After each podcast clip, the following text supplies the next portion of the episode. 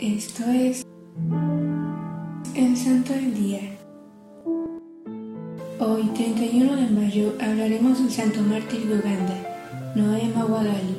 Noé Mawagali nació en el distrito de Singo, zona de Mitiana, en el año de 1851. Fue beatificado junto con otros 21 africanos, hoy en día venerados por la Iglesia Católica.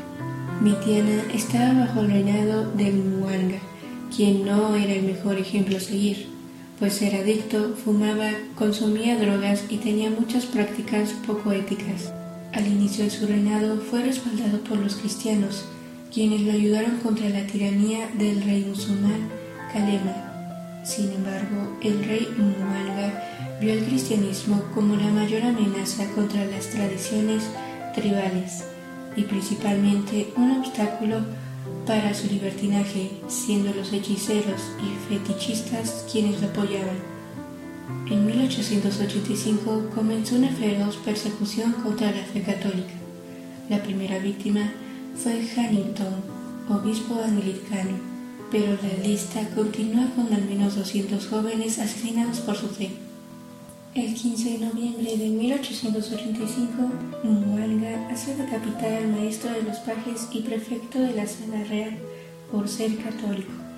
El sustituto fue Carlo Luanga, sin embargo también era católico, por lo que fue asesinado poco después.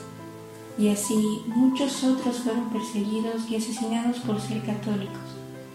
Sabiendo un poco de su contexto histórico, es preciso continuar con la vida de Noé, quien pertenecía al clan antílope y era alfarero de profesión. Vino al conocimiento del cristianismo y se bautizó el 1 de noviembre de 1885. Fue nombrado catequista de la comunidad cristiana y daba catequesis en su casa. Un día, mientras daba catequesis, los emisarios reales llegaron a su poblado a poner fin a la comunidad cristiana. El 31 de mayo de 1886, a pesar de que se le avisó a Noé y pudo ir, no quiso abandonar su puesto y por ello fue martirizado junto con otros 21 jóvenes. Siendo así, fue atravesado primero con lanzas hasta dejarlo lleno de heridas.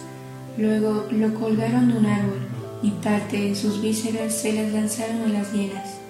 Su hermana, Munaku, Siendo catecúmena, presenció su martirio y manifestó el deseo de ser ella también martirizada, pero no lo fue.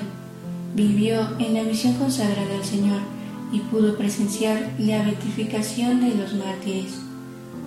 Quienes asistieron a la ejecución se impresionaron al oírlos orar hasta el final, sin expresar gemido alguno. Uno pensaría que su martirio apagaría la fe de Uganda, pero gracias a la gracia de Dios y a estos mártires sembraron la semilla de muchas conversiones, como anunció proféticamente Bruno Seruncuma justo antes de su martirio. Un manantial que tiene muchas fuentes no se secará nunca.